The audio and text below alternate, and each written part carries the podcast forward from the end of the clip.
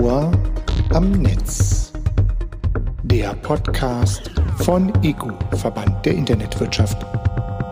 Alexander Rabe ist Geschäftsführer des EGO-Verband der Internetwirtschaft e.V. und verantwortet die strategisch inhaltliche als auch die kommunikative Außendarstellung des Verbandes an den Standorten Berlin, Brüssel und Köln. Kurz nach der Bundestagswahl stellt sich nun die Frage, wie die Digitalisierung als Thema Einzug in die bevorstehenden Koalitionsverhandlungen halten sollte. Herr Rabe präzisiert die Forderungen und Positionen des Verbandes in Bezug auf die politische Neuausrichtung in einer zusätzlichen Ausgabe unseres Podcasts. Ton ab. Herr Rabe, die Bundestagswahlen liegen gerade direkt hinter uns. Es folgt eine Phase der Koalitionsverhandlungen, die vermutlich nicht einfach wären in diesem Fall, unabhängig von Parteipräferenzen. Welche drei Themen sollten unabhängig auch der Koalitionsfarben, die sich da vielleicht festmachen, fest im Blick gehalten werden für die nächste Bundesregierung? Drei Themen. Digitalisierung, Digitalisierung, Digitalisierung.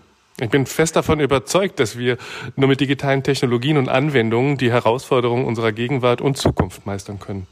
Und egal in welcher politischen Konstellation jetzt die Koalitionsverhandlungen geführt werden, der nächste Koalitionsvertrag muss eindeutig eine digitalpolitisch kompetente Handschrift erkennen lassen. Ein weiter so, wie in den vergangenen 16 Jahren, kann sich Deutschland, kann sich Europa nicht leisten. Und bei allen Verdiensten von Kanzlerin Angela Merkel in Sachen Digitalisierung wurde fahrlässig nicht gehandelt. Oder eben nur schleppend, aber eben vor allem inkonsistent. Mhm. Und ähm, Teil der Verhandlungen wird ja vermutlich auch wieder das Thema Digitalministerium sein. Gibt es da seitens des Eco-Verbandes ja quasi Wunschvorstellungen? Ganz klar, und das nicht erst jetzt. Seit 2016 fordern wir als Verband ein Digitalministerium und sicherlich nicht, um, um weitere Komplexität oder Bürokratie in die Regierung zu bringen. Davon haben wir äh, wahrlich genug und das mussten wir die letzten Jahre auch immer wieder erleben. Sondern im Gegenteil. Wir wollen ein Digitalministerium mit entsprechender Kompetenz, Befugnis, Budget, das eben politische Entscheidungen für das 21. Jahrhundert fit macht und die ultimative Chance, ein solches Ministerium aufzusetzen und eben auch Geschäftsordnung beispielsweise der Regierung selbst zu verändern, die haben wir jetzt im, im Rahmen der Koalitionsverhandlungen. Das heißt, hier müssen strategisch relevante Themen identifiziert werden von den Koalitionspartnern. Diese Themen müssen in den Koalitionsvertrag. Das ist sozusagen die Richtschnur der kommenden vier Jahre und diese müssen abgearbeitet werden. Eine digitale Agenda im Koalitionsvertrag, ein Ministerium, ein federführender Ausschuss, das sind die Mittel der Wahl und eine, am besten eine Änderung auch der Geschäftsordnung der Bundesregierung, sodass wir wirklich uns sicher sein können, dass wir jetzt Deutschland fit machen für das digitale Zeitalter. Und der Erfolg der Grünen zeigt, das Thema Klimaschutz ist inzwischen, naja, schon fester Bestandteil von Wahlentscheidungen. Schaut man auf Berlin, wird es gar noch deutlicher, gerade wenn man sieht, wie hier die Grünen abgeschlossen haben. Welchen Beitrag kann denn die Internetwirtschaft zum Klimaschutz leisten und womöglich welche politischen Weichen müssen vielleicht auch gestellt werden, damit hier seitens der Verbandsmitglieder zum Beispiel noch mehr getan werden könnte? Zuallererst, ich bin fest davon überzeugt, dass Digitalisierung, digitale Technologien, digitale Anwendungen Teil der Lösung sind, die wir in Zukunft zu gestalten haben. Wenn wir uns anschauen, wie allein in der Corona-Pandemie durch digitale Anwendungen CO2-Einsparungen das Klimaziel letztlich Deutschlands 2020 erreicht wurden, liegt ganz klar auf der Hand, die Ökobilanz der Digitalisierung ist positiv. Wir können in allen Element, elementaren Entscheidungsbereichen oder in allen elementaren Bereichen unserer Wirtschaft reales CO2 durch digitale Technologien einsparen. Und ich glaube, das ist etwas, was wir jetzt narrativ sozusagen auch wirklich erkennen müssen. Nur mit digitalen Technologien können wir unsere Klimaziele erreichen. Natürlich benötigen auch digitale Technologien Energie.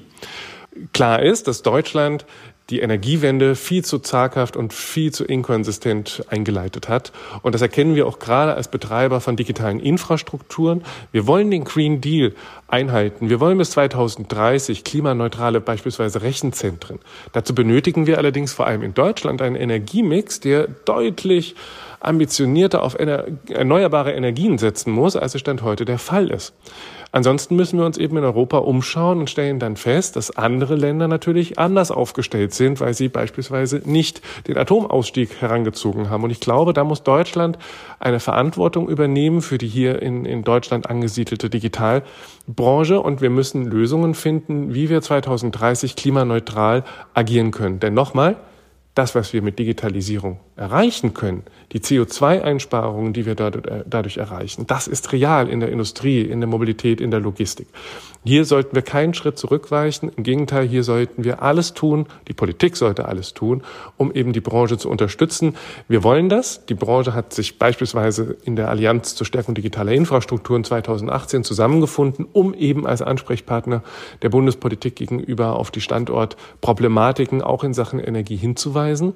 Auf europäischer Ebene haben wir uns in einem klimaneutralen Data Center Pakt zusammengeschlossen, der eben auch zusammen den digitalen Standort Europa beleuchtet beleuchtet und hier eben versucht, die Digitalisierung als Rückgrat über digitale Infrastrukturen klimaneutral zu bekommen.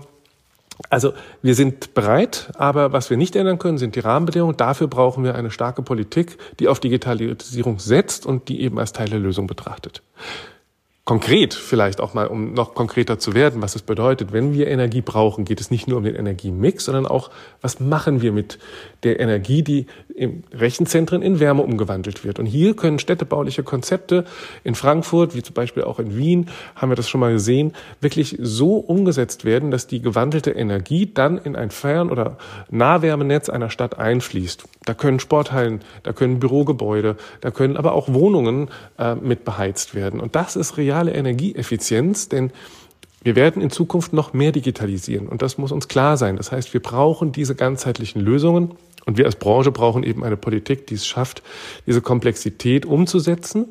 Und auch hier müssen wir gucken, das ist nicht nur Bundesvoraussetzung, das muss über auch die Länder und am Ende in den Kommunen stattfinden. Und hier eine starke bundespolitische Richtschnur zu geben, hilft auch den Branchen am Ende in den Kommunen dann Digitalisierung als Rückgrat umzusetzen und zu gestalten. Und werfen wir noch einen kleinen Blick vielleicht mal zurück, wenn Sie auf Ihre, ja, sagen wir, virtuelle Liste schauen. Welche Themen sind denn in der zurückliegenden Legislatur zu ja, einem guten Ende gebracht worden. Ja, dem Prozess der Digitalisierung, dem liegt es in der Natur fortwährend voranzuschreiten. Ein, ein Ende wird es hier nicht geben. Und ich glaube, genau da kommen wir nämlich auch an den Punkt des klassischen Politikverständnisses versus Digitalisierung und digitalen Entwicklungen. Ähm, wir haben hier kein Ende. Und die Politik muss sich darauf einstellen, dass wir in Sachen Digitalisierung erst am Anfang stehen. Alle Regulierungen, die jetzt und heute stattfinden, sind für Geschäftsprozesse, die in den nächsten drei bis fünf Jahren auf den Markt kommen, ehrlich gesagt schon wieder kontraproduktiv. Als eine Angela Merkel ins Amt kam, da gab es kein iPhone, da gab es viele der großen Tech-Konzerne, von denen wir heute sprechen und die, die sozusagen unser alltägliches Leben gestalten, die gab es schlichtweg nicht. Das heißt, die Entwicklung, die wir in den letzten Jahren erlebt haben, die wird sich beschleunigen.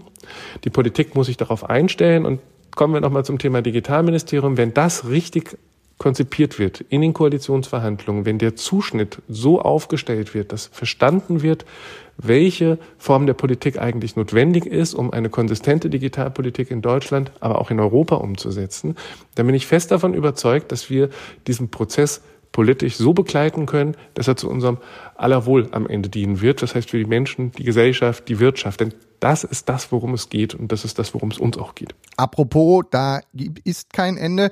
Die letzte Legislatur hat uns ja, zum Beispiel den Staatstrojaner gebracht oder die Staatstrojaner und das BND-Gesetz. Im Bereich Vorratsdatenspeicherung wurde nichts zurückgenommen.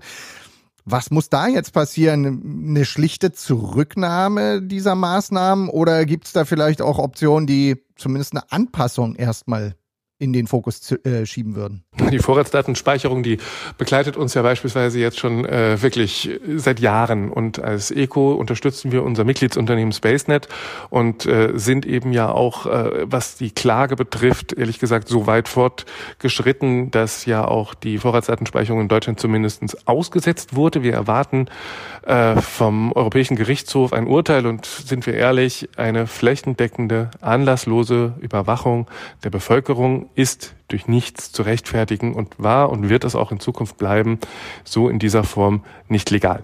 Und dementsprechend, glaube ich, äh, erübrigt sich die Frage, äh, man sollte es einfach lassen, mit äh, ja, Kanonen auf Spatzen zu schießen im wahrsten Sinne des Wortes, gerade in dieser Branche, gerade wenn es darum auch geht, Vertrauen in digitale Technologien äh, herbeizuführen, ist sowas absolut kontraproduktiv. Wobei noch schlimmer sind dann, ehrlich gesagt, auch Aktivitäten wie den Staatstrojaner. Natürlich versteht man, dass ähm, auch die, die Strafverfolgungsbehörden die richtigen Tools an die Hand gegeben bekommen müssen. Aber wir müssen, wenn wir solche sogenannten Zero-Day-Exploits nutzen, um Strafverfolgung stattfinden zu lassen, auch ein Risikomanagement haben und verstehen, ob sich das, was ich hier gerade tue, mit dem Risiko, das ich gerade eingehe, auch wirklich äh, in Einklang bringen lässt. Das sind Grundvoraussetzungen, wenn man ja am Herz der Digitalisierung, an der IT-Sicherheit nämlich äh, herumschraubt und herumdoktert. Da kann man sich nicht einfach mal die Rosinen rauspicken und sagen, das brauche ich jetzt und den Kollateralschaden, der dann sozusagen über die IT-Sicherheitslage in Gänze geschieht, der ist gigantisch. Und wir sehen, dass die IT-Sicherheitslage zunehmend kritisch wird, egal ob von Staaten oder von kriminellen Betrieben.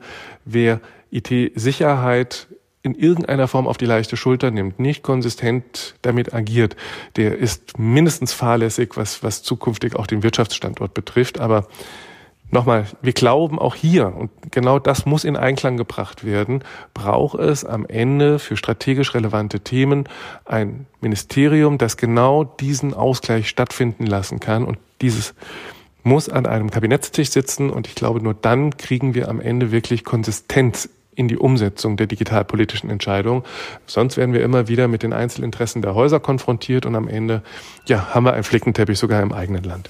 Jetzt haben wir schon viele Themen angesprochen. Ich hatte eingangs aber erstmal nach drei Themen gefragt. Mir kommt so vor, Ihre Liste ist deutlich länger, richtig? Ja, das kann man wohl so sagen. Wir haben diese Liste auch zusammengefasst in einer internetpolitischen Agenda. Das äh, hilft sozusagen immens, dass man eben auch ein bisschen nachlesen kann, wo die Internetwirtschaft die größten Baustellen der nächsten Legislaturperiode sieht. Ich hatte eingangs die drei Themen Digitalisierung, Digitalisierung, Digitalisierung genannt. Vielleicht äh, ein bisschen auch äh, ein paar Punkte noch herausgegriffen, wo es ganz besonders augenscheinlich notwendig ist.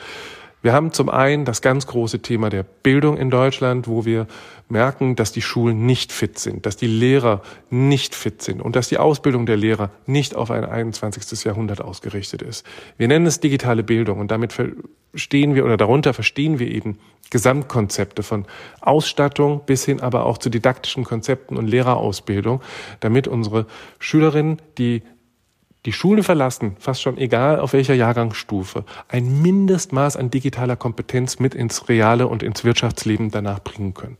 Wir brauchen Standards, idealerweise auch auf europäischer Ebene, so dass wir vergleichbare Kompetenzen eben als Schulabgänger haben.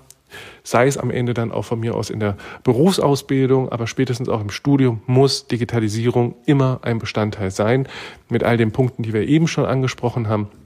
Aber auch im Bereich der Fachinformatiker müssen Elemente rein, wie Green Coding, also energieeffiziente Softwareprogrammierung. Das sind alles Elemente. Wir haben die Zeit nicht, solche Inhalte zu verschlafen. Das muss umgesetzt werden.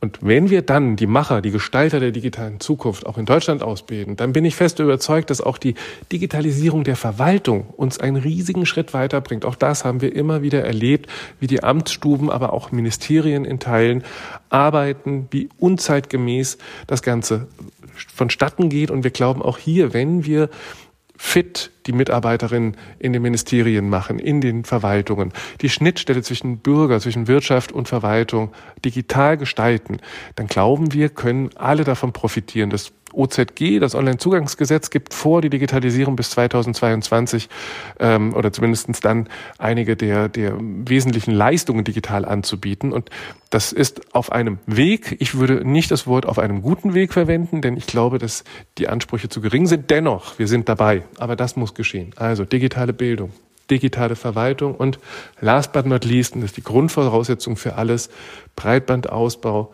gigabitfähige Netze, das ist sozusagen ja das, das A und O, um sozusagen Verwaltungen, Schulen und ähnliches überhaupt ans Netz zu bekommen. Es ist aber auch auf Glasfaserbasis ein Nachhaltigkeitsaspekt. Ja, also wir sparen 80, 90 Prozent des Energievolumens, um den Datenverkehr über zum Beispiel Glasfasernetze zu transportieren. Das ist äh, ja, es hängt vieles miteinander zusammen und es ist alles nicht ähm, singulär zu betrachten. Und von daher glauben wir, dass das mindestens die Punkte sind, die angegangen werden müssen. Andere Punkte haben wir in unserer internetpolitischen Agenda stehen. Die finden Sie bei ECO auf der Webseite. Die können Sie aber auch jederzeit mit uns im Gespräch erfragen. Und wir hoffen, dass Sie einen Großteil dieser Punkte auch in einem Koalitionsvertrag für die nächste Legislaturperiode finden können. Wir werden diese Agenda auch hier sozusagen in den Show Notes verlinken. Kommen wir zur letzten Frage vielleicht an der Stelle. Ähm, ein Thema, das uns mit Sicherheit in den nächsten Jahren begleiten dürfte, ist Gaia X. Welche Intentionen verfolgt denn der Ego da zukünftig? Ah, wir glauben, dass wir mit digitalen Infrastrukturen ein, ja, eine Dateninfrastruktur schaffen können, die dem Anspruch digitaler Souveränität gerecht werden kann. Digitale Souveränität bedeutet für uns nicht Abschottung der Märkte, sondern die Befähigung des Konsumenten, egal ob im B2B oder im B2C-Bereich oder auch gegenüber der Verwaltung, die Befähigung des Konsumenten bei der Auswahl digitaler Infrastrukturanbieter eine Entscheidung zu treffen, die souverän getroffen werden kann. Das heißt, man hat Transparenz, man ist vergleichbar, man sieht, welcher welcher Anbieter welche Leistungen zu welchen Konditionen bietet. Man kann wechseln. Und das alles sind die Grundpfeiler und die Grundideen von Gaia X. Und ich muss sagen, das Momentum, was wir in den letzten zwei Jahren der Zusammenarbeit zwischen Wirtschaft, Verbänden, aber eben auch der Politik äh, in Deutschland, aber auch auf europäischer Ebene erlebt haben, ähm, das habe ich in den letzten 15, 20 Jahren ehrlich gesagt nicht erlebt. Denn dass man so zusammenkommt, dass man inhaltlich, technologisch, technisch so intensiv arbeitet für eine Vision, ein Ziel, seine jeweiligen Produkte, Marken oder Anforderungen mit Gaia X Knoten zu verbinden, das ist einmalig. Und deswegen bin ich froh, dass wir als ECO auch ähm, die sogenannten Federation Services als Projektmanagementbüro ausschreiben und hier Lösungen direkt äh, am, am Markt sozusagen einfordern und wir begleiten diesen Prozess dieses äh, Software-Framework am Ende sozusagen auch ähm, gestaltet zu bekommen und der ASBL, das ist die, die Stiftung der, äh, von Gaia X in, in Brüssel dann eben auch, oder in Belgien, ja, anzubieten. Wir glauben, das lohnt sich. Wir, wir glauben wirklich, dass wir hier durch äh, dem, dem Markt einen Impuls schaffen. Was mich natürlich freuen würde, das darf ich auch gerne sagen, für die Zukunft ist, dass sich dann auch die Verwaltungen, egal ob auf nationaler oder auf europäischer Ebene, ja, den Produkten von Gaia X widmen und diese eben auch nutzen ich glaube, damit äh, sind wir einen großen Schritt weiter, wenn wir das ganze Thema digitale Souveränität in einem internationalen Kontext in Europa leben wollen. Die Initiative macht mich persönlich stolz. Sie ist am Herz sozusagen dessen, was ECO seit 25 Jahren, 26 sind es mittlerweile, Jahren betreibt, nämlich digitale Infrastrukturen, Rahmenbedingungen schaffen, die uns und das Gemeinwohl am Ende auch stärken werden. Herr Rabe, dann bleibt mir nur noch zu sagen, Ihre Worte in den Ohren der Politikerinnen und Politiker und hoffen wir auf einen guten Abschluss dieser Koalitionsverhandlung. Ganz herzlichen Dank für diese schnelle Momentaufnahme, die wir sozusagen als kleine Sonderfolge innerhalb unseres Eco-Podcasts an den Start bringen werden. Ganz herzlichen Dank. Ihnen auch. Vielen Dank. Bis dann. Das Ohr am Netz. Der Podcast von ECO, Verband der Internetwirtschaft.